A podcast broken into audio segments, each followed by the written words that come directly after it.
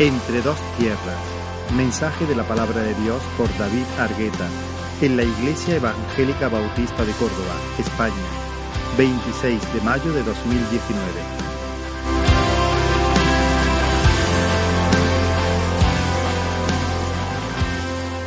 Quiero, hermanos, que me acompañen eh, en la lectura de la palabra del Señor en el libro de Deuteronomios.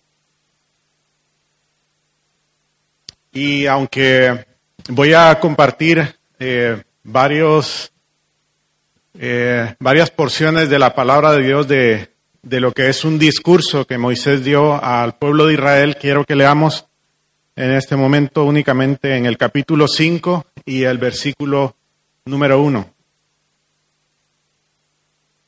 Deuteronomios capítulo 5, versículo 1 dice así la palabra del Señor. Llamó Moisés a todo Israel y les dijo, Oye Israel, los estatutos y decretos que yo pronuncio hoy en vuestros oídos, apréndelos y guárdalos para ponerlos por obra.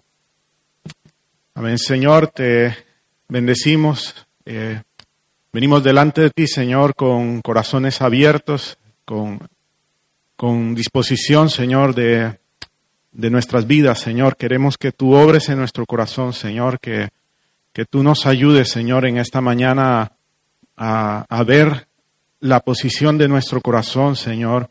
Tú que escudriñas, Señor, lo profundo de nuestras vidas, Señor, haznos ver cuál es nuestra condición, Señor, y en tu gracia haznos confiar en ti, Señor, que podamos verte como el buen pastor que nos lleva, Señor, a, a, a Señor. Queremos amarte, Señor, queremos conocerte más, Señor. Y te pido, Padre, que uses mis palabras, Señor, para transmitir el mensaje íntegro de tu palabra, Padre. Que sea tu consejo, Señor, y en tu amor, Padre, eh, habla a tu pueblo, Señor, que quiere escucharte. En el nombre de Jesús. Amén. Amén. Pues eh, el momento en que, en que Moisés eh, está dando este discurso es un momento crucial para la nación de Israel porque se encuentran eh, en este punto entre dos tierras. Moisés está dirigiendo a la nueva generación de, de israelitas y, y, el mensaje va dirigido específicamente a, a todos aquellos que nacieron durante, durante el trayecto o, o, personas que, que salieron eh, muy jóvenes de, de, Egipto. Porque si recordáis la historia, cuando, cuando Dios sacó al pueblo de, de Egipto de esta esclavitud, el camino que había que recorrer desde Egipto hasta, hasta Israel, caminando a pie, era un, trayecto de dos semanas y sin embargo el Señor los hizo dar vueltas por el desierto durante 40 años. Y vemos que, que a lo largo de todo este recorrido, la nación se rebeló, se rebeló contra su Dios una y otra y otra y otra vez, a pesar de que el Señor mostró los milagros más asombrosos que están registrados en la escritura. Dios abrió el mar para que ellos pasaran en seco. Dios les proveyó cada, cada día, excepto un día de la semana, del pan que ellos necesitaban comer. Dios hizo brotar agua de la roca en medio de este, de este camino. Y Dios fue su sustento durante este tiempo. Y a causa de la rebelión de este pueblo, Dios dijo, no entrarán en la tierra. Y los únicos que iban a pasar a poseer esta tierra fueron las personas que nacieron durante, durante este trayecto, personas menores de 40 años. Fueron las personas a las que Dios dijo, vosotros vais a pasar a poseer la tierra que yo he prometido a vuestros padres. Y eh, uh, si hay algo que Moisés quiere transmitir a esta nueva generación, ahora que se acercan a, tomar posesión de la tierra, si hay una lección que ellos debieron haber aprendido durante estos 40 años, eso es el temor del Señor. Eh, no son leyes de supervivencia, no son técnicas de, de, de, cómo administrar los pocos recursos que tenían, sino lo que, lo que Moisés quiere transmitir al pueblo, a esta generación que va a tomar la tierra, es que vivan en el temor del Señor. Y este mensaje que por la gracia de Dios quedó registrado fue para nuestro beneficio, para los que hoy estamos escuchando la palabra de Dios. Y, y le ruego al Señor que, que Él hoy por su gracia nos haga entender, eh, como oraba hace un momento, cuál es la condición de nuestro corazón y, que podamos entender también cuál es el sentido del Evangelio eh, en todo esto, que hay, hay salud, hay salvación en el Señor para nosotros. Deuteronomios eh, significa literalmente otra ley. Y el nombre de, que recibe este libro se debe a que si nosotros leemos lo que Moisés está diciendo aquí, básicamente repite lo que ya está escrito en el libro de Éxodo. Moisés vuelve a repetir muchos artículos de la ley que ya el pueblo había recibido eh, durante su salida eh, de Egipto. Sin embargo, no es que Moisés esté presentando cambios o enmiendas a la ley, sino que eh, cuando, cuando dice otra ley, lo que está diciendo es, vamos a escuchar nuevamente la ley. La ley que ellos recibieron en el desierto no fue una ley para ser oída exclusivamente en el desierto, sino que es un continuo, es, es algo que tiene sentido y que refleja el carácter de Dios. Nosotros eh, en este siglo presente, eh, después de pasar pues, por varias fases de la historia, lo que está muy de moda es eh, el liberalismo, no, no solo económico, sino el, liberalismo moral y el humanismo. Y el humanismo pues nos dice que básicamente nuestras leyes deben ser modificadas de acuerdo a convenciones sociales, de acuerdo a, lo que la mayoría eh, vote y esté de acuerdo, y se dan ciertas garantías para proteger a algunas minorías. Sin embargo, vemos que cada vez el cristianismo está siendo más atacado, más reprimido, y, y de hecho España no es la excepción en ese sentido, aunque tenemos la libertad de ejercer nuestra fe, de predicar el Evangelio, vemos que, cada vez se están haciendo leyes injustas que, intentan detener la palabra del Señor. Y sin embargo, la palabra de Dios no, no fue dada en este sentido. La palabra de Dios, la ley de Dios, en su sentido más profundo, es, nos describen leyes eternas, nos describen el carácter de Dios, el carácter santo de nuestro Señor aunque es verdad que se describen muchos ritos que ya no tienen sentido hoy en día, sí es verdad que esos ritos apuntaban a verdades eternas que al día de hoy siguen siendo eh, válidas y lo seguirán siendo por la eternidad. Y este es el sentido por el cual Moisés repite la ley a esta nueva generación. Así que, eh, que quiero eh, describir un poco lo que es esta transición de, del paso de, de, una nación que transcurre 40 años en el desierto y pasan ahora a la tierra prometida que, como es descrita por el Señor, es la tierra que fluye leche y miel. En aquel tiempo la leche y la miel eran cosas tan importantes. Quizá para nosotros hoy no suenen así, pero en aquel tiempo en, sociedades agrarias, pues la leche y la miel representaban la, la abundancia. Así que el pueblo está pasando de 40 años de, una tierra hostil a una tierra que fluye leche y miel. Y quiero, eh, quiero atender por un momento a lo que representó el desierto para la nación de Israel y lo que representa para, para nosotros hoy en día. Eh, de alguna manera el paso por el desierto representó la privación de libertad para los israelitas. Pensémoslo por un momento, Israel eh, había sido esclavo de, de Egipto por casi 400 años y ahora que el Señor los saca de esta tierra, los saca de esa esclavitud, pero no los hace totalmente libres, porque la nación de Israel en el desierto no tenían libertad para, hacer lo que querían. Ellos estaban sujetos ahora a su libertador, a Dios, que los estaba llevando por un camino donde ellos no podían eh, edificar sus propias casas, donde ellos no podían sembrar, donde ellos no podían eh, ir a un grifo y sacar agua cada vez que les apeteciera, sino que ellos estaban sujetos a, la inclemencia del tiempo, a la, al hostil de aquel terreno y a la provisión de Dios. En un sentido, ellos no tenían libertad para correr a donde quisieran. Y, de hecho esto se manifiesta porque en muchas ocasiones cuando, cuando ellos pasaron por necesidad, cuando por un momento se quedaron sin agua y, la lengua se empezó a pegar al, al, paladar, ellos se lamentaron de su condición en ese momento y dijeron, ¿no será mejor haber, quedar, haber quedado en Egipto donde teníamos cebollas y puerros y lo que sea? Estábamos en esclavitud, pero no nos moríamos de hambre.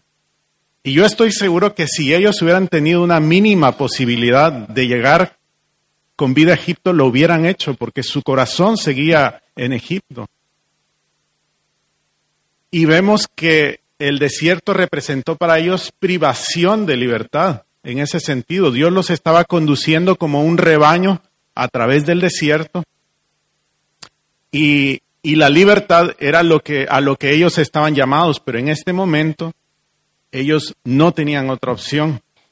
De alguna manera, el paso por el desierto eh, era como un camino cercado que apuntaba en una sola dirección. Y esa dirección era Dios mismo, porque no tenían a nadie más a quien clamar. Ellos estaban aislados por kilómetros y kilómetros de desierto, donde si a alguno se le ocurría apartarse del campamento para ir a buscar un lugar seguro, la, la muerte era lo más seguro que se iban a encontrar. Además, una muerte lenta y, y angustiosa en medio de aquel calor. Ellos no tenían libertad para sembrar en aquella tierra que no producía nada, donde estaba tan seca que ni siquiera llovía. Eh, durante todo el año. Y la única vía de, que ellos tenían para solventar estos problemas era volverse a Dios. Así que, que si algo aprendemos también es que este paso por el desierto fue guiado por el Señor. A lo largo de, la escritura se nos describen también eh, otras escenas que nos recuerdan al desierto. Hubieron más personas que pasaron por un desierto. Entre ellas recordamos al profeta Elías, que, en, su momento más de, de crisis en su vida, él fue guiado por el Espíritu Santo al desierto. Y ahí Dios lo sustentó, ahí él deseó morir, pero Dios estaba presente sustentándolo de manera milagrosa. Vemos cómo Jesús mismo fue impulsado por el Espíritu al desierto y ahí dice la palabra que fue tentado. Y vemos también cómo eh, Pablo, aunque no se nos habla de un desierto, durante su último viaje misionero, cuando él se estaba despidiendo de las iglesias, eh, el discurso que dio en Mileto, él dice, ahora yo vuelvo a Jerusalén, donde no sé lo que me depara, excepto que el Espíritu me testifica por todos los lugares donde paso que me, me esperan prisiones y aflicciones. Y de hecho Pablo pasó años, eh, eh, por decirlo así, en un desierto. Y la palabra nos dice que nosotros también como hijos de Dios eh, vamos a pasar por esos desiertos, vamos a pasar por aflicciones. Dice la palabra que cualquiera que quiera vivir en santidad está destinado a sufrir en, este, en esta vida. Así que eh, el paso por el desierto es un paso ineludible para todos los hijos de Dios. Y lo importante es, es ver cuál es el propósito de Dios a través de, de este paso por el desierto. Así que recapitulando un poco, dijimos que, eh, que esta transición en el desierto es eh, una circunstancia propiciada por Dios para hacernos volvernos a Él. Israel no tenía otra opción más que volverse a, su Dios. Eh, vemos también cómo eh, el paso por el desierto es una circunstancia que hace aflorar eh, la condición de nuestro corazón, hace aflorar circunstancias que no son evidentes para nadie más excepto para el Señor. Nosotros podemos dar una imagen de piedad, podemos dar una imagen que no se corresponde con la realidad de nuestro corazón. Y, y de hecho, eh, pues yo no conozco la condición de ninguno de los que está aquí. Yo lo que conozco es lo que veo el domingo. Quizá con personas con las que intimamos más podemos saber ciertas cosas sobre su vida, podemos saber si están pasando por, por adversidades, problemas en el matrimonio, eh, luchas espirituales, y aún así mi conocimiento es limitado acerca de esa persona. Quizá la persona que más me conoce eh, que más conoce mi corazón es, es Lucía, mi, mi mujer. Es la persona más íntima a mí y ella sabe cómo reacciono yo cuando, cuando las circunstancias son adversas a mí o cuando son favorables. Pero aún con eso, Lucía no conoce todo, todo lo que hay en mi corazón. Ni siquiera yo mismo sé de lo que soy capaz. Todos nosotros tenemos secretos que, que, no confesaríamos jamás y que por la gracia de Dios los hemos confesado delante del Señor y hemos hallado gracia y perdón y restauración en nuestras vidas. Pero aún con eso, yo no conozco lo profundo de mi corazón. La palabra de Dios dice que engañoso es el corazón más que todas las cosas y perverso, ¿quién lo conocerá?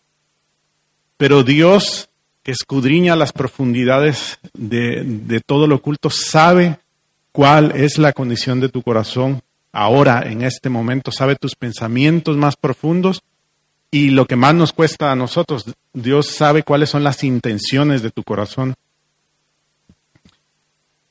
El paso por el desierto, el paso por la aflicción, hace aflorar esas cosas que solo para Dios son evidentes. ¿Qué fue lo que pasó con la nación de Israel durante, durante el desierto? Cuando ellos salieron de la nación, de, de, la esclavitud y cruzaron el, el, Mar Rojo, ellos entonaron un canto de libertad. Pero en cuanto Moisés se demoró un poco más en el monte, ellos dijeron, pues ya está, nuestro líder desapareció, ahora a buscarnos otros dioses. Y se construyeron un becerro de oro al cual empezaron a adorar y su corazón se desvió muy rápidamente a, a esos dioses. Cuando, cuando ellos tuvieron escasez de agua, empezaron a, blasfemar y a desear eh, volver a Egipto. Y en fin, cada circunstancia adversa que se iba presentando eh, en el camino de ellos iba sacando de su corazón lo que en realidad había ahí.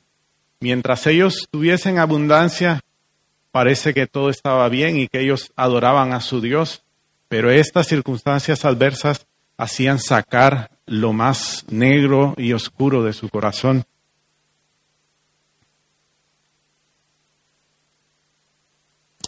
Dice este mismo libro de Deuteronomios en el capítulo número 8.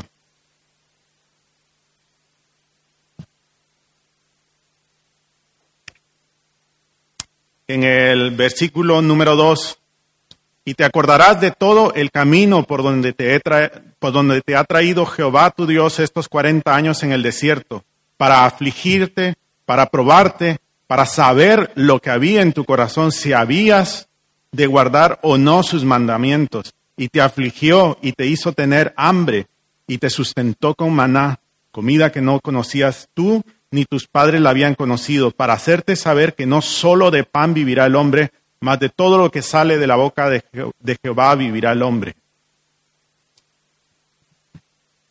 Esto es lo que, lo que el Señor está haciendo. Dios estaba afligiéndolos, los estaba llevando al borde de la desesperación con el propósito de que, de que se hiciera evidente lo que, lo que Dios ya sabía.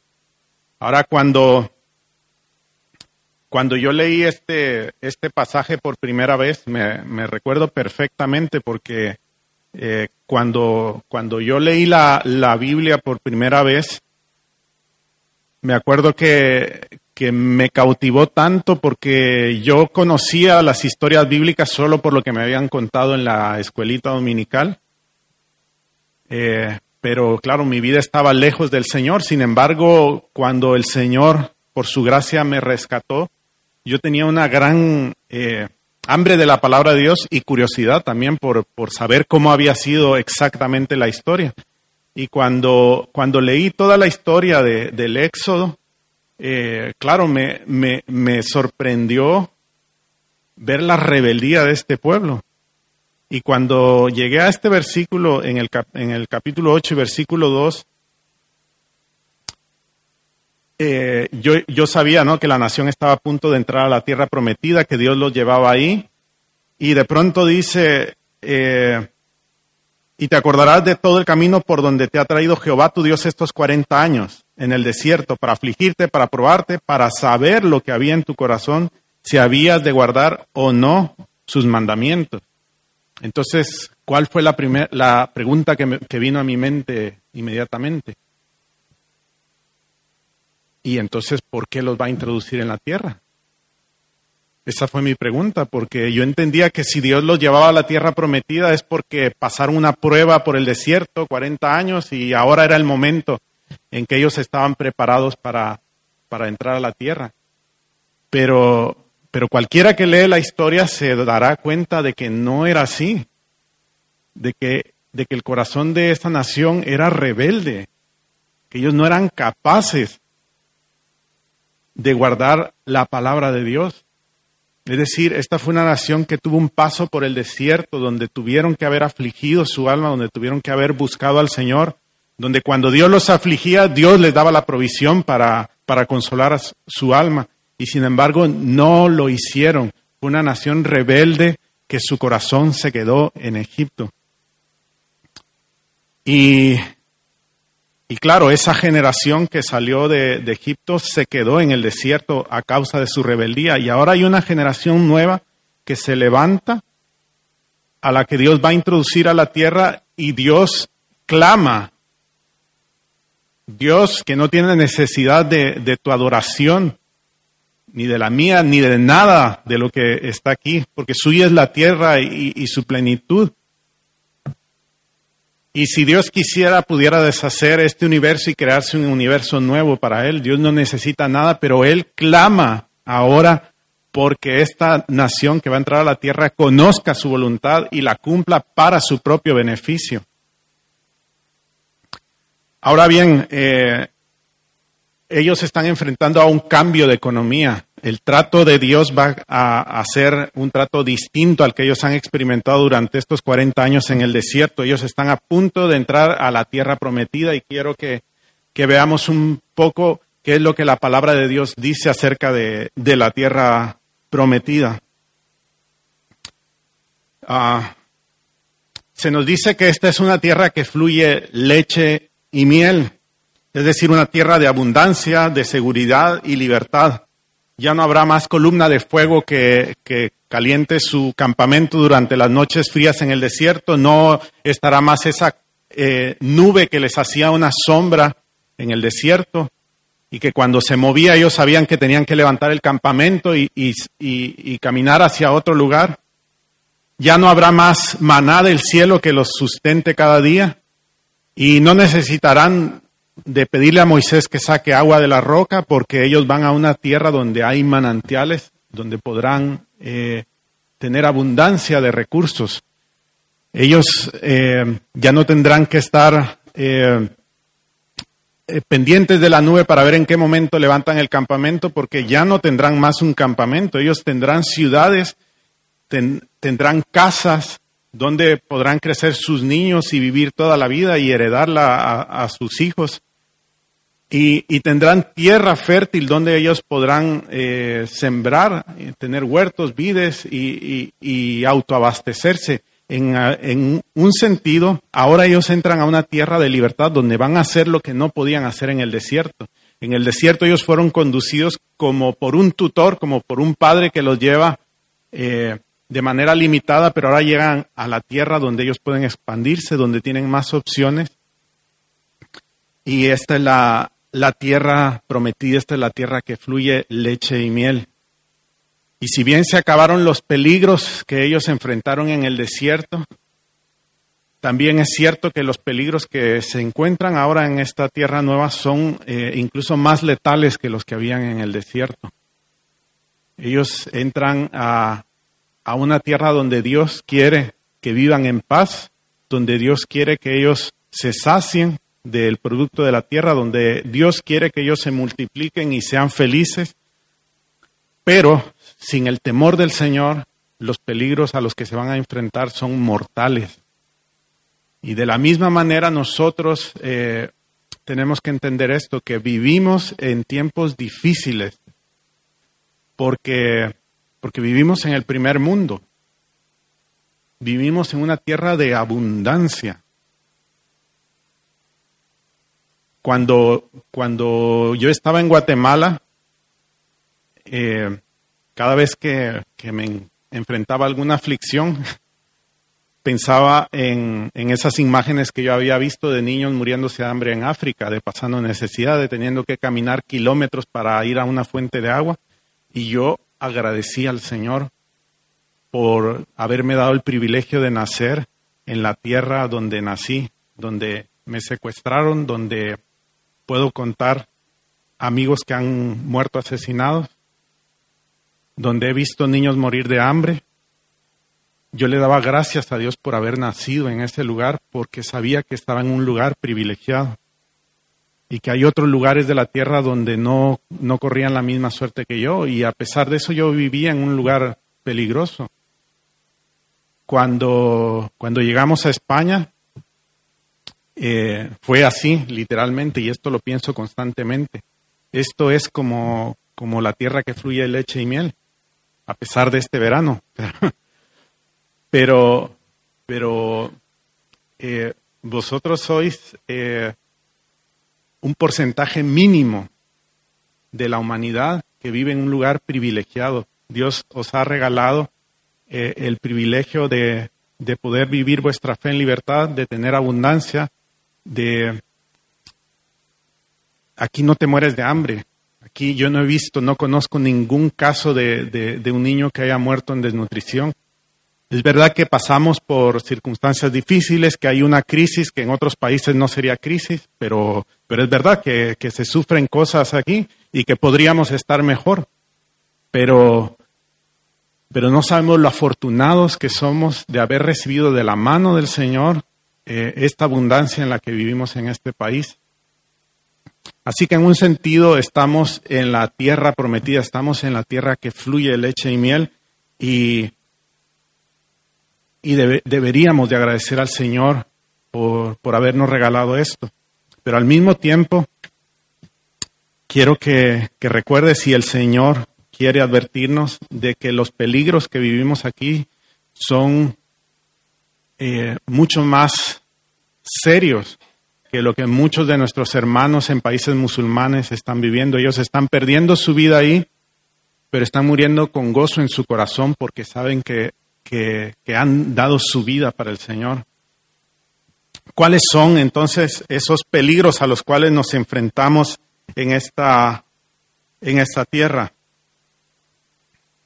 Dice la palabra del Señor, porque Jehová tu Dios te introduce en la buena tierra tierra de arroyos, de aguas, de fuentes y de manantiales que brotan en vegas y montes, tierra de trigo y cebada, de vides, higueras y granos, tierra de olivos, de aceite y de miel, tierra en la cual no comerás el pan con escasez, ni te faltará nada en ella, tierras cuyas piedras son hierro y de cuyos montes sacarás cobre, y, comerás y te saciarás y bendecirás a Jehová tu Dios por la buena tierra que te habrá dado.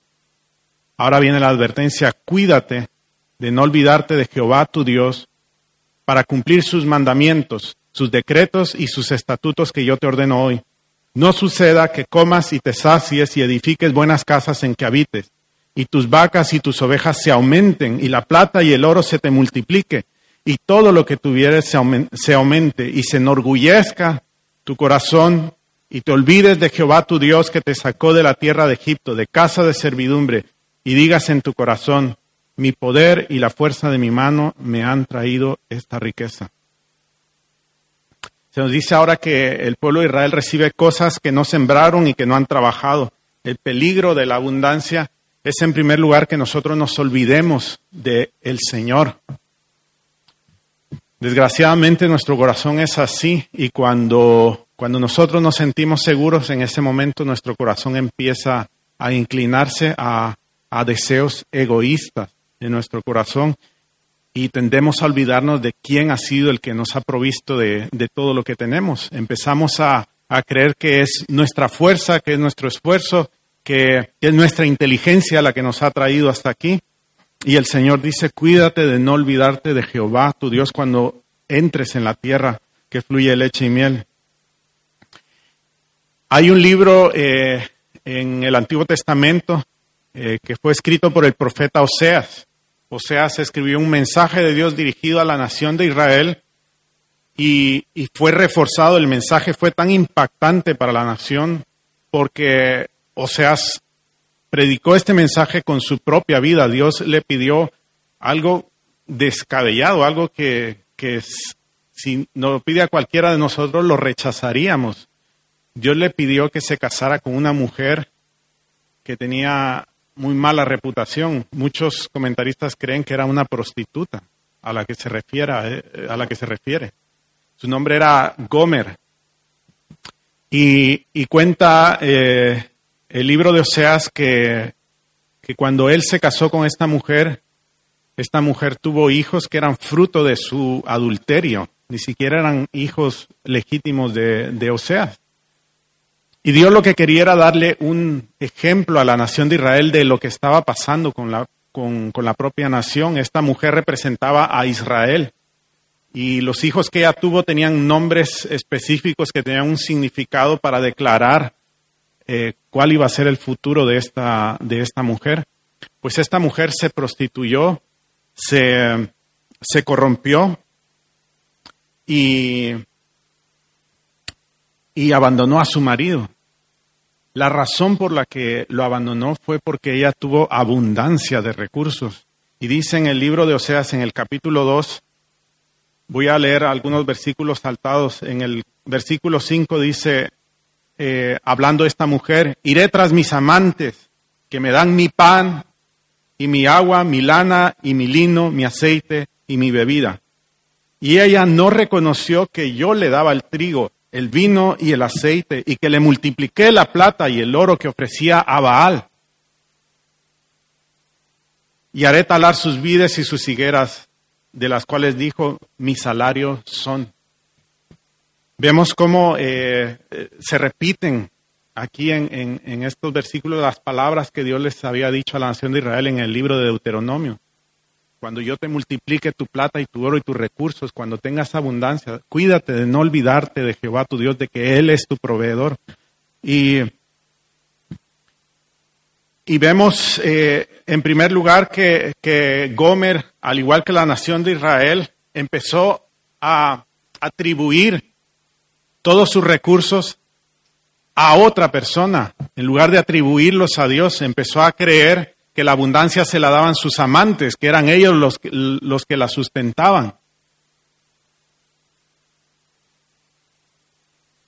Recuerdo eh, en mi juventud, antes de conocer al Señor, yo era un joven rebelde y, y aunque es verdad que todos en esa etapa pasamos por un desajuste mental, eh, si manifestamos rebeldía, cuando me convertí al Señor, yo lloré amargamente por, por, por esa rebeldía que manifesté con mis padres. Eh, y recuerdo cómo en muchas ocasiones yo le, le decía a mis padres cuando no cumplían mis caprichos, decía, es que tú no me amas, mis amigos sí me entienden. Y yo creía que cuando estaban con mis amigos, ellos eran mis amigos de verdad porque me entendían y suplían mis necesidades. Y en realidad quien estaba sustentando eh, mi vida eran mis padres, ellos eran la provisión de Dios para mí. Si ellos no me hubiesen dado de comer, yo no hubiera tenido ni siquiera las fuerzas para, para haberles reprochado con esas palabras. Pero así es nuestro corazón rebelde. El peligro de la abundancia es que cuando empezamos a encontrar el placer y hacemos de eso nuestra satisfacción, en lugar de que sea Dios, empezamos a atribuir eso a, a otros dioses y no al Dios que nos ha dado todo. Iré tras mis amantes que me dan mi pan y mi agua, mi lino y mi lana, mi aceite y mi bebida, decía esta mujer. Y dice el versículo 8, y ella no reconoció que yo le daba el trigo. Se ha olvidado del Señor, ha atribuido a, dioses ajenos su, su provisión, su abundancia, su alegría, pero además se ha olvidado de que ha sido Dios, se ha olvidado de su paso por el desierto.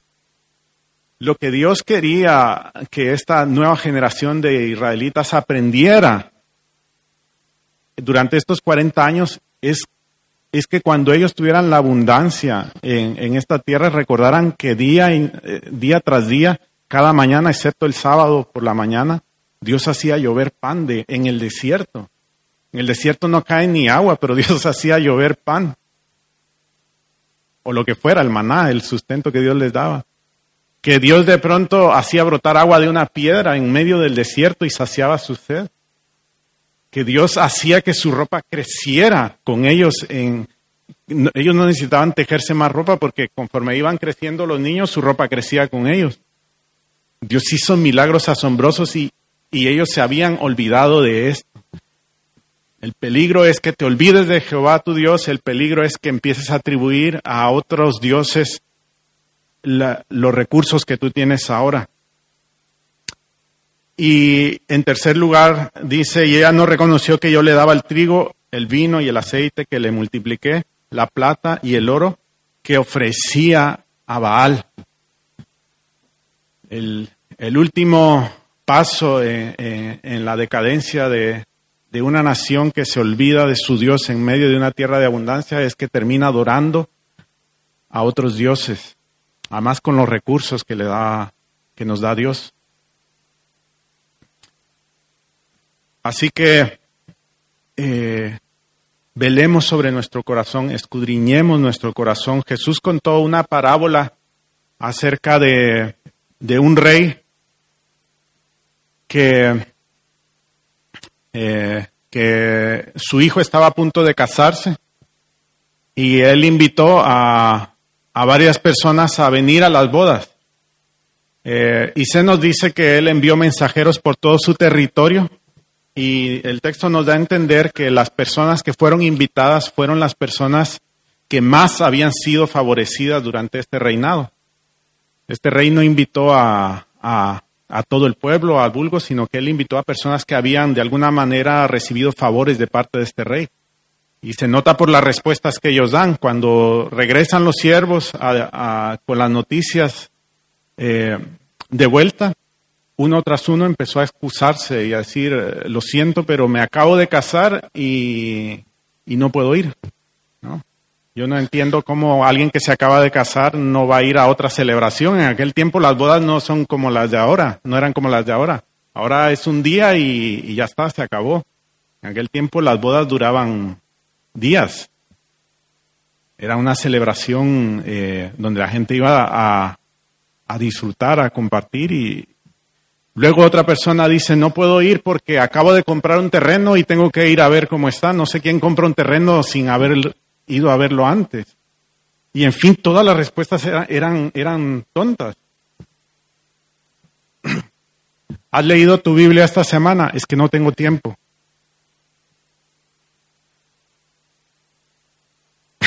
es la misma respuesta. ¿Le has dedicado tiempo al Señor cada día? Es que esta semana he estado muy, muy ocupado. Pero ¿y quién te introdujo en esta tierra? Es el Señor. ¿Quién te está dando la provisión cada día? Es el Señor. Y démonos cuenta, démonos cuenta que estas respuestas son exactamente las mismas que, que, dio, que dieron estas personas. Finalmente, el rey de esta, de esta historia se aira. Dice, pues ahora vamos a invitar a, todo el mundo que quiera entrar aquí, a los más pobres, a esos, a esos. Y, dice que la casa se llenó de, de esos invitados. Esto fue lo que pasó con la nación de Israel. Dios en su sabiduría llamó a un pueblo rebelde, a un pueblo que recibió la ley de Dios, recibió beneficios de Él, vio milagros extraordinarios que nosotros no hemos visto, y, y su corazón fue rebelde y entonces Dios en su amor, en su gracia, en su sabiduría eterna, lanzó ese mensaje a nosotros, a los gentiles, a los que éramos un pueblo que no le conocía. Y ahora somos conocidos del Señor. Sin embargo, la advertencia sigue siendo para nosotros también, cuidemos nuestro corazón de no olvidarnos del Señor en tiempos de abundancia.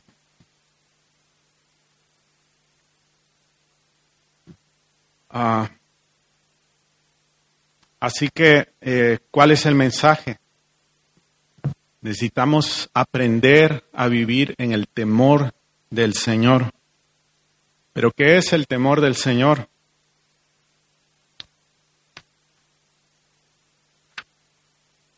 Dice, dice la palabra del Señor en el mismo libro de Deuteronomios.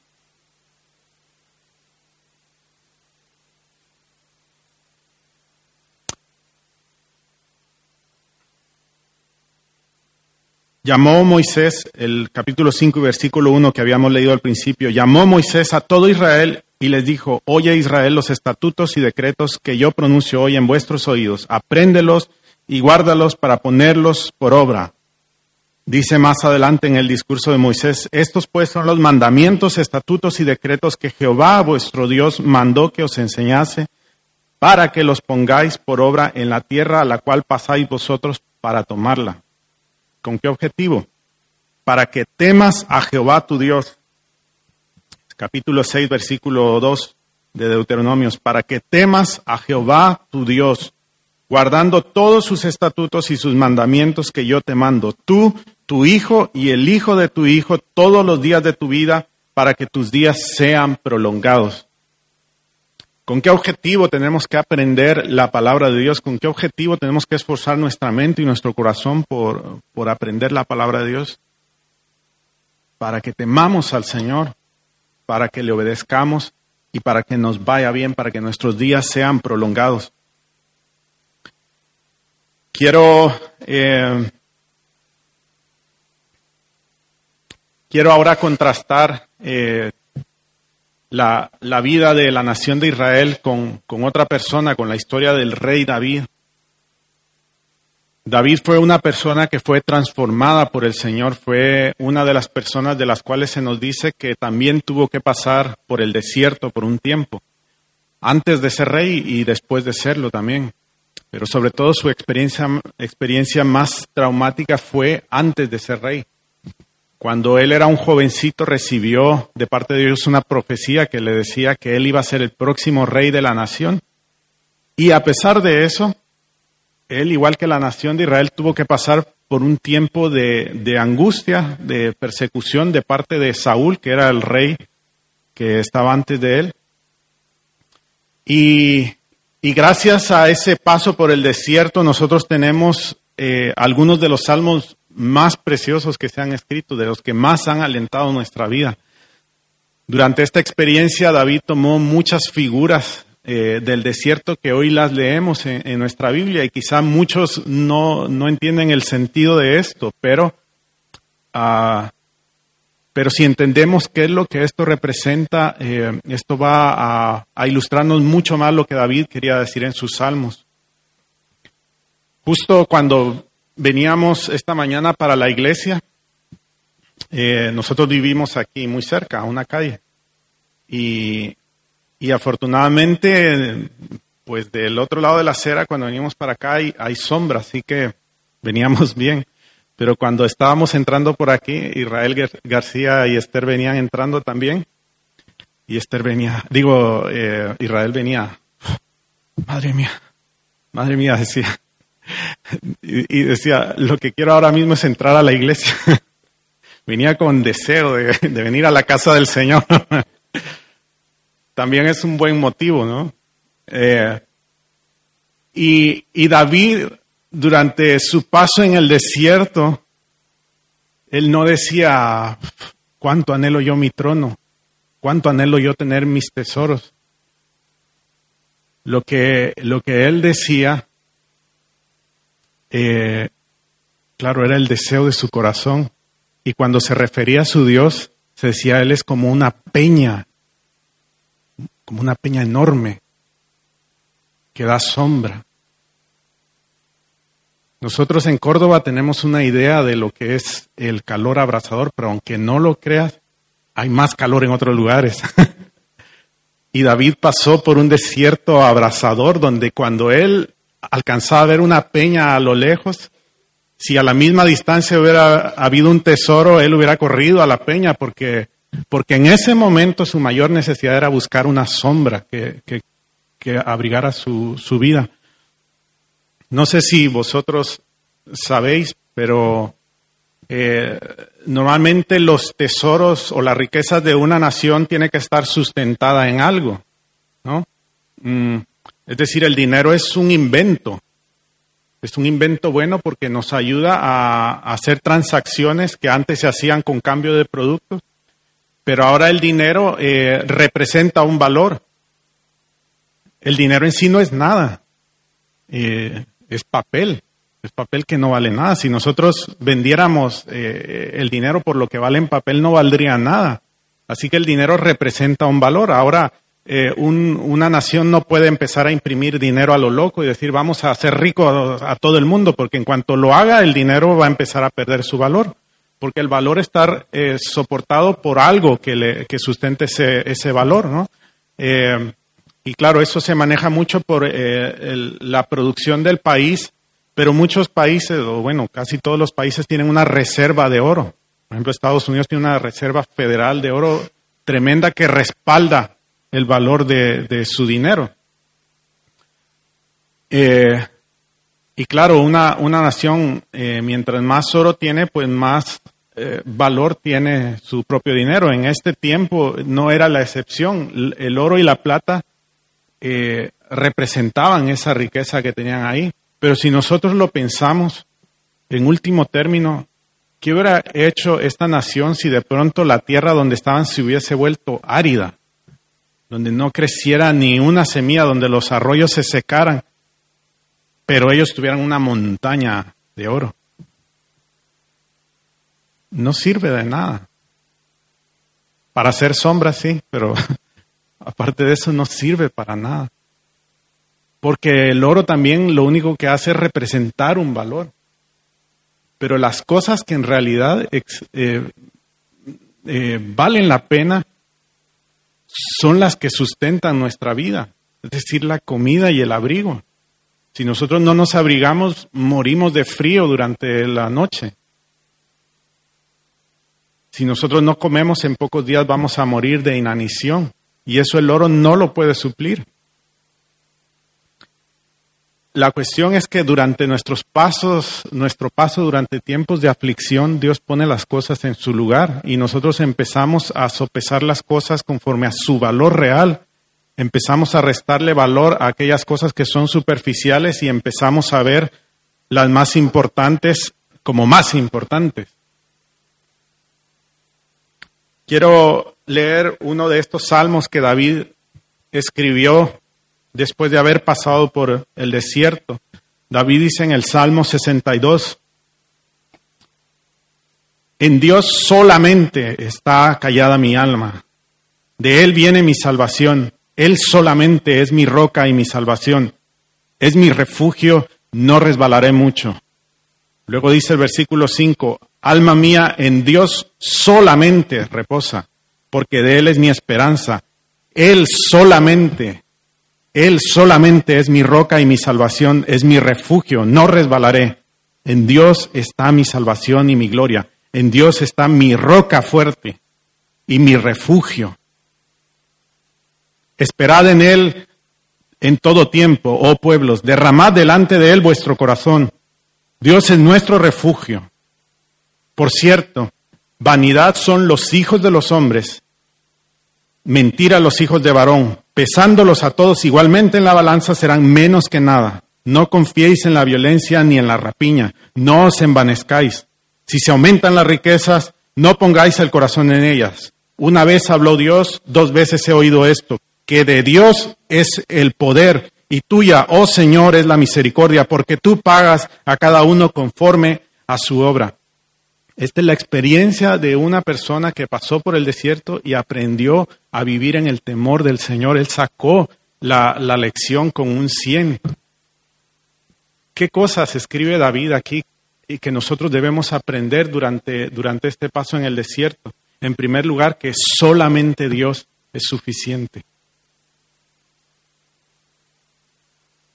David en ese tiempo de, de, escasez aprendió que una roca vale más que mil tesoros. Y, y aprendió que solamente Dios es suficiente y que Él es suficiente en toda circunstancia.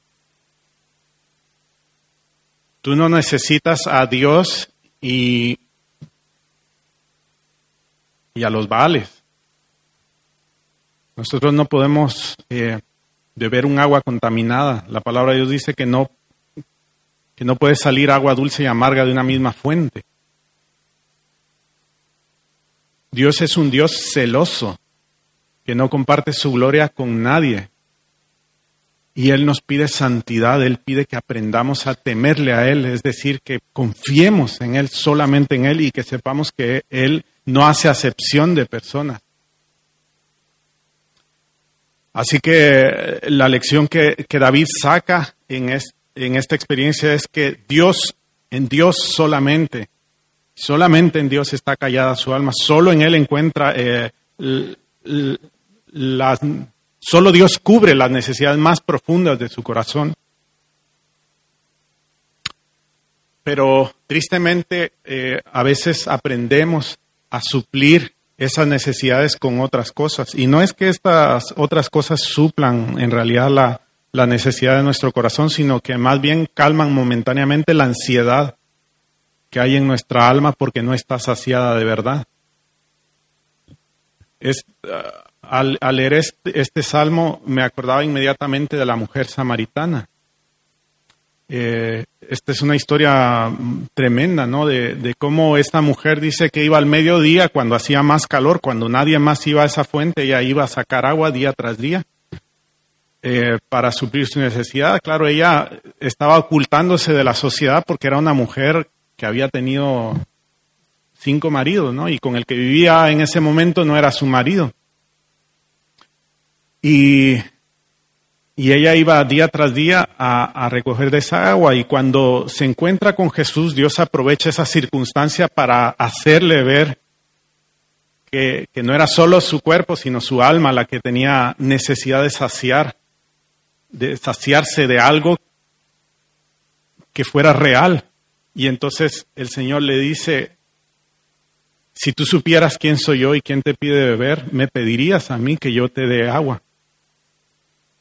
Y, el Señor prometió una fuente de agua viva que, brota para bien. Es decir, Dios le estaba diciendo a esta mujer, tú no tendrás más necesidad de venir a ningún pozo a buscar agua día tras día y, a pasar vergüenza. Tú lo que necesitas es a Dios en tu vida, a Cristo en tu vida. Él es la fuente de agua viva que sacia tu necesidad.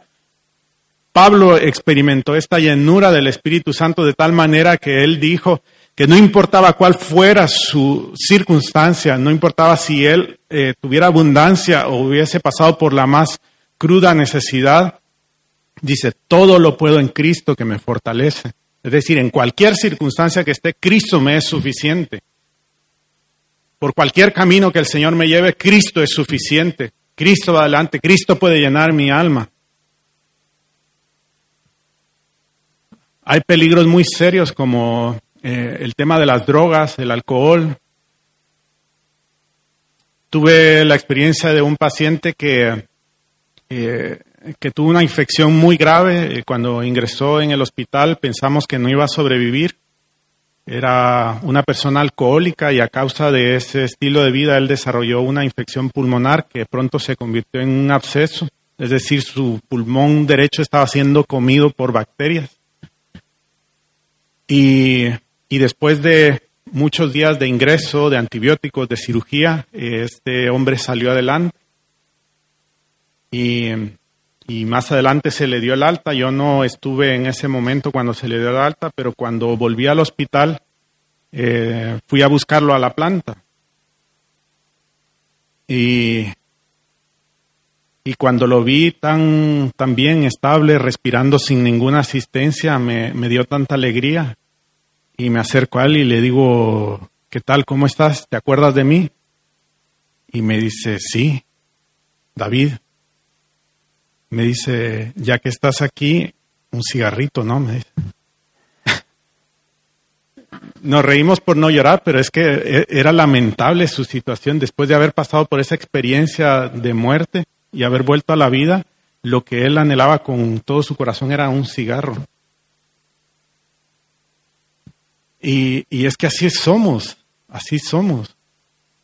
No importa cuántas veces la vemos a la cerda, la cerda va a volver a su charco. Si nuestro corazón no ha sido transformado y regenerado por la gracia de Dios, vamos a volver a revolcarnos en el pecado. Y quizá podamos vestirnos de religiosidad, pero tu pecado, las intenciones de tu corazón delatan lo que en realidad hay en ti, si has nacido o no de nuevo. Nacer de nuevo no es hacer una oración. Nacer de nuevo no es, no es creer intelectualmente que Cristo murió en una cruz y resucitó. Tú puedes hacer eso y, y tu vida no haber sido transformada y seguir viviendo en el pecado. Necesitamos la fuente de agua viva en nuestro corazón, saciándonos, saciándonos constantemente. El que está saciado en sus necesidades más profundas no tiene necesidad de ir a revolcarse eh, eh, eh, con los cerdos. Recuerda la parábola del hijo pródigo. Es la misma historia. Él tuvo abundancia y de pronto empezó a despilfarrarlo hasta que terminó en, lo más asqueroso de la sociedad. Para un judío un cerdo era un animal inmundo y él terminó trabajando ahí cuidando cerdos y además queriendo comerse la vida, la, comida de los cerdos. Y en ese momento él vuelve en sí y dice, pero ¿qué hago aquí? Con la abundancia de comida que hay en la casa de mi padre, yo prefiero ser un siervo de él que estar aquí. Y, él vuelve en sí y regresa a su padre. Y mira, Dios en su misericordia eh, aunque sabe lo sucio de nuestro corazón, Él nos hace un llamado para, para venir a Él. Ah.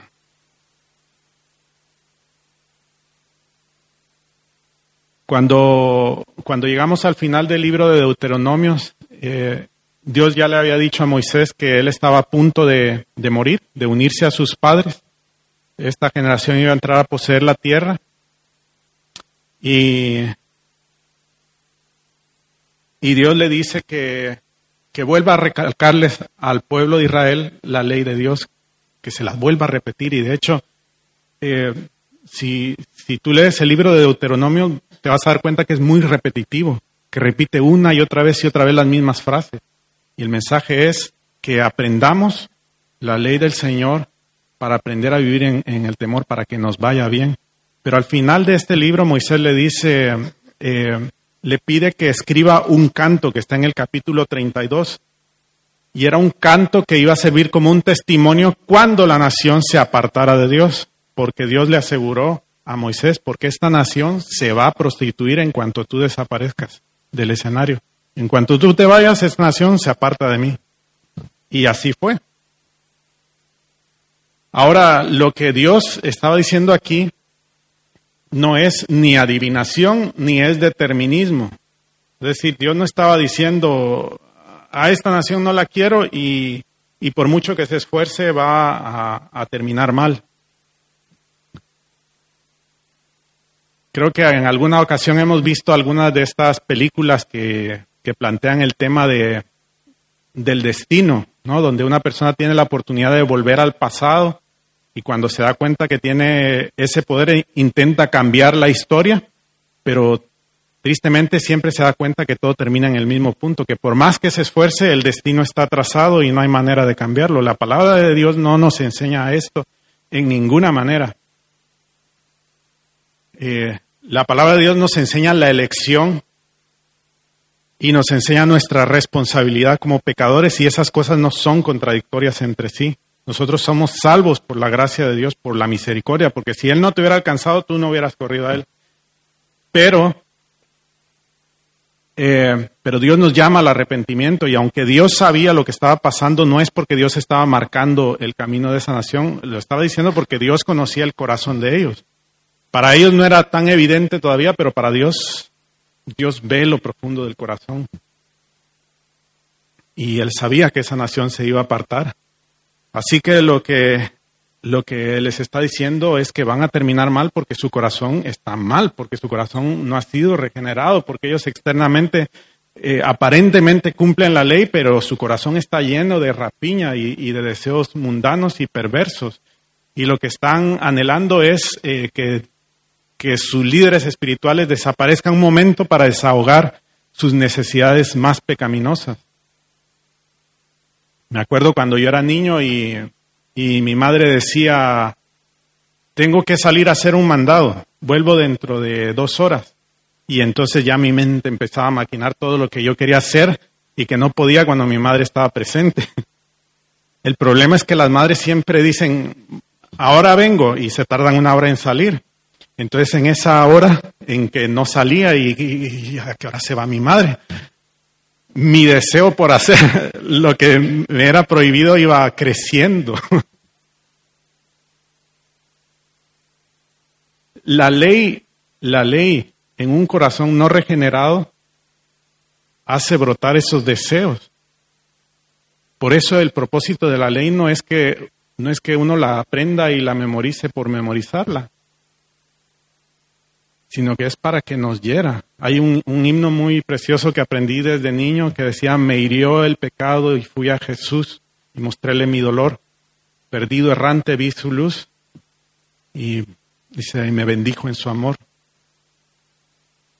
Y si la ley de Dios no hace despertar eh, esa vida espiritual y el pecado no te hiere, entonces no está cumpliendo su propósito. Ah, y el último punto, no sé cuánto tiempo llevo. Una hora. Bien. Voy cumpliendo las expectativas de Israel. bueno, voy a avanzar rápidamente en el último punto. Eh, el campo de batalla es la mente y el corazón.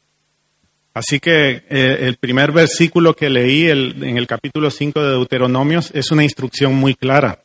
El pueblo de Israel quería instrucciones claras de Dios. Ellos decían, dime lo que tengo que hacer y yo lo hago y, ya está. Yo cumplo con Dios y, hago lo que, lo que a mí me da la gana.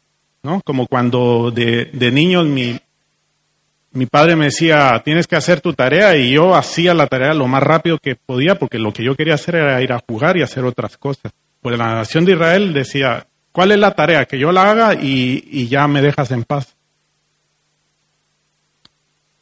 Así que es muy fácil decir, bueno, lee la palabra, memorízala y obedécela. La instrucción es muy sencilla. Lo que pasa es que si no entendemos qué es lo que Dios está buscando, nos va a ser imposible cumplir eh, el deseo de Dios. ¿Cuál fue la, la reacción de la nación de Israel cuando Dios se manifestó ante ellos en el desierto? Cuando Dios bajó en esa columna de fuego en el monte, dice que el pueblo salió eh, huyendo, cayeron al, al, suelo aterrados ante la presencia de Dios y le pidieron a Moisés que por favor él, él fuera a hablar con Dios. Le dijeron, Moisés, ve tú que a ti te gusta hablar con Dios y nosotros aquí te escuchamos las instrucciones, pero nosotros con Dios de lejos. Claro, y tenían razón porque Dios es fuego consumidor. Eh, y la palabra del Señor nos llama a a identificar el campo de batalla. El campo de batalla en la vida de la santidad está en la mente y en el corazón. Nosotros no podemos vencer con oraciones supersticiosas. No estoy diciendo que, orar sea inútil, orar es necesario, tenemos que hacerlo, pero no lo hagamos de manera supersticiosa. Tenemos que conocer a Dios. Y de hecho la instrucción es muy clara. Leer la palabra de Dios exponerte a la palabra de Dios y memorizar la palabra de Dios es un mandato de Dios. No es una opción, es un mandato de Dios.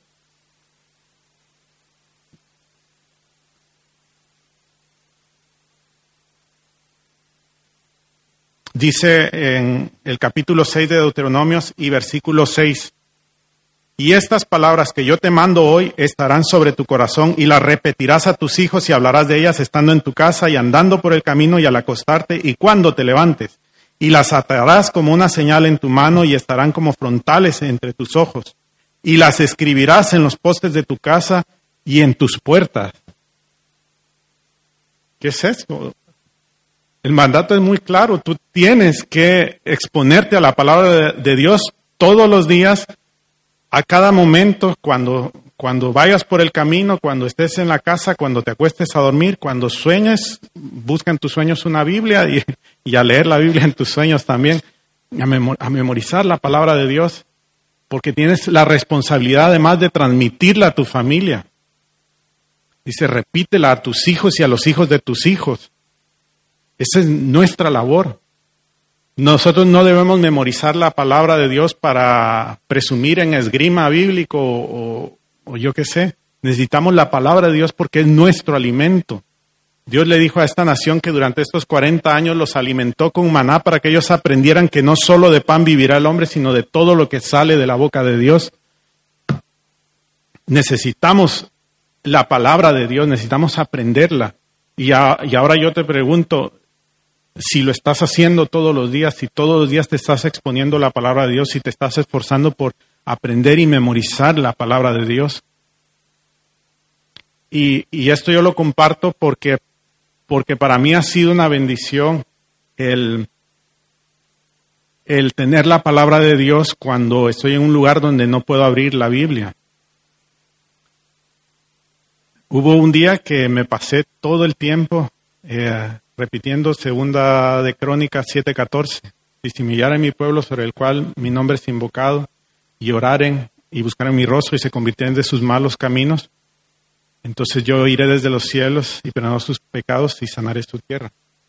Y lo estuve repitiendo todo el día, todo el día, hasta que en mi mente em-, empecé a entender, empecé a vivir ese pasaje como no lo había vivido. Y, y fue de tanta bendición para, para mi vida porque nuestro corazón se alimenta de la palabra de Dios y tenemos que buscar a Cristo en la escritura hasta que nuestro corazón se caliente y empecemos a amarlo a Él y a odiar el pecado. Quiero compartir una experiencia bastante íntima y, lo hago para la gloria de Dios porque creo que va a ser eh, ilustrativa. Hace unos días, eh, bueno, con, con Dorcas, con nuestra hija, nosotros nos esforzamos porque ella aprenda la palabra de Dios. En este sentido, Julián ha sido de mucha bendición porque cada recurso que, encuentra me lo, me lo manda, recursos para niños, y, ahí estamos en la batalla. Eh, hemos intentado con Dorcas de todo, canciones para memorizar la palabra de Dios, eh, para aprender un catecismo.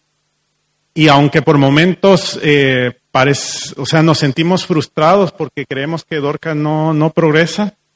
Eh, Dios nos ha demostrado todo lo contrario, que lo que está siendo sembrada en ella es nada más y nada menos que la palabra de Dios, que tiene poder para transformar, que es veraz y nuestro corazón lo sabe bien porque hiere nuestro corazón. Y en una ocasión Lucía le hablaba a Dorcas acerca de, de la justicia de Dios y en un momento de la lectura llegaron a, una parte donde se mencionaba el juicio final. Y Dorcas le preguntó a Lucía qué era el juicio final. Y pues Lucía le, le explicó que, que va a haber un día en que Dios vuelva y entonces toda la humanidad va a ser juzgada por lo que ha hecho. No le dijo nada más que eso. Cuando le dijo eso, Dorcas se, se airó tanto, se molestó y, le dijo, yo no quiero a Dios. Eso, eso claro, no es, no es ningún gusto que tu hijo diga eso. Pero lo que, lo que vimos fue asombroso porque ella dijo, yo no quiero a Dios. Porque ella entendía que si Dios tenía que juzgarla por lo que ella era, ella era pecadora. Ella lo sabía. Pero lo que dijo a continuación consoló nuestro corazón. Yo solo quiero a Jesús porque solo Él es Salvador. Tú sabes la alegría que me da a mí cuando a veces voy pasando por la habitación, Dorca está jugando sola, le gusta hablar mucho, y de pronto oigo que ella dice, Jesús es la roca fuerte y segura. Esta semana, eh, entre sus palabras, dijo, porque tanto amó Dios al hombre que dio a su Hijo unigénito para que todo aquel que en él cree no se pierda, mas tenga vida eterna. Lo aprendieron en la escuelita dominical, creo que Miriam eh, estuvo trabajando eso con los niños. Y, la palabra de Dios hace su, su objetivo. No desmayemos pues en alimentarnos de la palabra de Dios y en enseñarla a nuestros hijos. Memoriza la palabra de Dios, transmítela a tus hijos y memorízala pensando en que debemos aprender a vivir en el temor del Señor porque la verdadera abundancia está en Él. Ahora yo te hago la pregunta, habiendo conocido estos dos escenarios, ¿dónde está mejor tu alma? ¿En el desierto o en la tierra de abundancia? Donde esté el Señor, donde nos guíe el Señor. Eh, no es en la tierra, no es en el desierto ni en la abundancia. Hay gente que ha cometido el error de creer que lastimando su cuerpo, infligiéndose algún daño físico o privándose de placeres van a ser más espirituales. Eso es un error. Si Dios te lleva ahí, Dios te va a bendecir, pero si Dios te ha traído a, tierras de abundancia, busca al Señor porque Dios te va a bendecir ahí también. Pero es donde el Señor esté. y por último, ya quiero cerrar con, eh, con esto, recordando el Salmo 23. Esto fue otro de los salmos de, de, David. ¿Por qué? Porque en medio de este tránsito debemos aprender a alzar nuestra vista y ver a Dios como el buen pastor. David empieza este salmo diciendo, el Señor es mi pastor y nada me faltará. Probablemente David escribió este salmo en el desierto cuando no sabía lo que iba a pasar con su vida, pero él dijo, Jehová es mi pastor y nada me faltará. En lugares de delicados pastos me hará descansar y junto a aguas de reposo me pastoreará y confortará mi alma. Y, y David empieza a reconocer el destino al cual Dios lo lleva y al cual está llevando a su pueblo. Nosotros vamos a estar en abundancia, nosotros vamos a heredar la tierra que Dios ha preparado para nosotros, los justos vamos a permanecer para siempre aunque eso represente pasar por el desierto en algunas ocasiones. Por eso David decía, aunque pase por el valle de la sombra y de la muerte, no temeré mal alguno porque tú estarás conmigo. Lo importante no es donde estemos, sino que el Señor esté con nosotros. Moisés le dijo a Dios, yo no quiero ir a ningún lugar si tú no vas con nosotros. Así que eh, eh, quiero que, examines tu propio corazón y, que seas sincero porque nosotros sabemos cuáles son las intenciones de nuestro corazón cuando estamos en lo secreto, cuando nadie nos está observando. Y, y si tú reconoces eh, la rebeldía de tu corazón y sabes que cuando estás en lo secreto quieres hacer el pecado y, o estás viviendo una vida de pecado, este es el tiempo de salvación. Dios llama a los pecadores a arrepentirse. No seas hipócrita porque te haces daño a ti mismo. Mira al Señor y clama a Él porque hay salvación de Dios para tu vida. Y quiero que mientras eh, el grupo de alabanza canta este salmo, eh, tú le pidas a Dios que, que hiera tu corazón si estás viviendo este tipo de vida. Pero que al mismo tiempo, si, si tú estás en paz con el Señor, que el Señor te dé la fortaleza, la sabiduría para, para que tu corazón se llene de Él y no de los tesoros que Él te da. Que tu corazón aprenda a reposar en Dios y solamente en Dios. Padre, te bendecimos, Señor, te, te damos las gracias, Señor, por tu misericordia. Gracias, Señor, porque aunque nos haces pasar por desierto, Señor, ahí es donde más cerca estás de nosotros, donde más dispuesto estás a, a socorrernos. Gracias, Señor, porque porque a pesar de los muchos desiertos, Señor, tenemos que reconocer que en un sentido estamos en una tierra abundante, Señor, donde nada nos ha faltado, Padre, pero aquí es donde las batallas en el corazón son más difíciles, Señor. Perdónanos por haber levantado ídolos falsos, Señor, por haber atribuido a ellos lo que tú nos das, Señor, y por ofrecerle a ellos, Señor, tus recursos, Padre. Te pedimos perdón, Señor, y te pido, Señor, que, que si hay alguien que, que aún no te ha conocido, Señor, que sea herido ahora por tu palabra, Señor, para su propia salvación, Señor, que pueda correr a, Cristo Jesús. Gracias, Señor, porque tú eres la roca de refugio, Señor, porque tú eres esa gran peña que hace sombra en el desierto, Señor. Gracias, Padre, porque aunque pasemos por el valle de la sombra y de la muerte, Señor, tú nos estás llevando a verdes pastos, Señor, junto a aguas de reposo. Te bendecimos, Señor, en el nombre de Jesús. Amén. Ojos en Cristo, tan lleno de gracia y amor, y lo te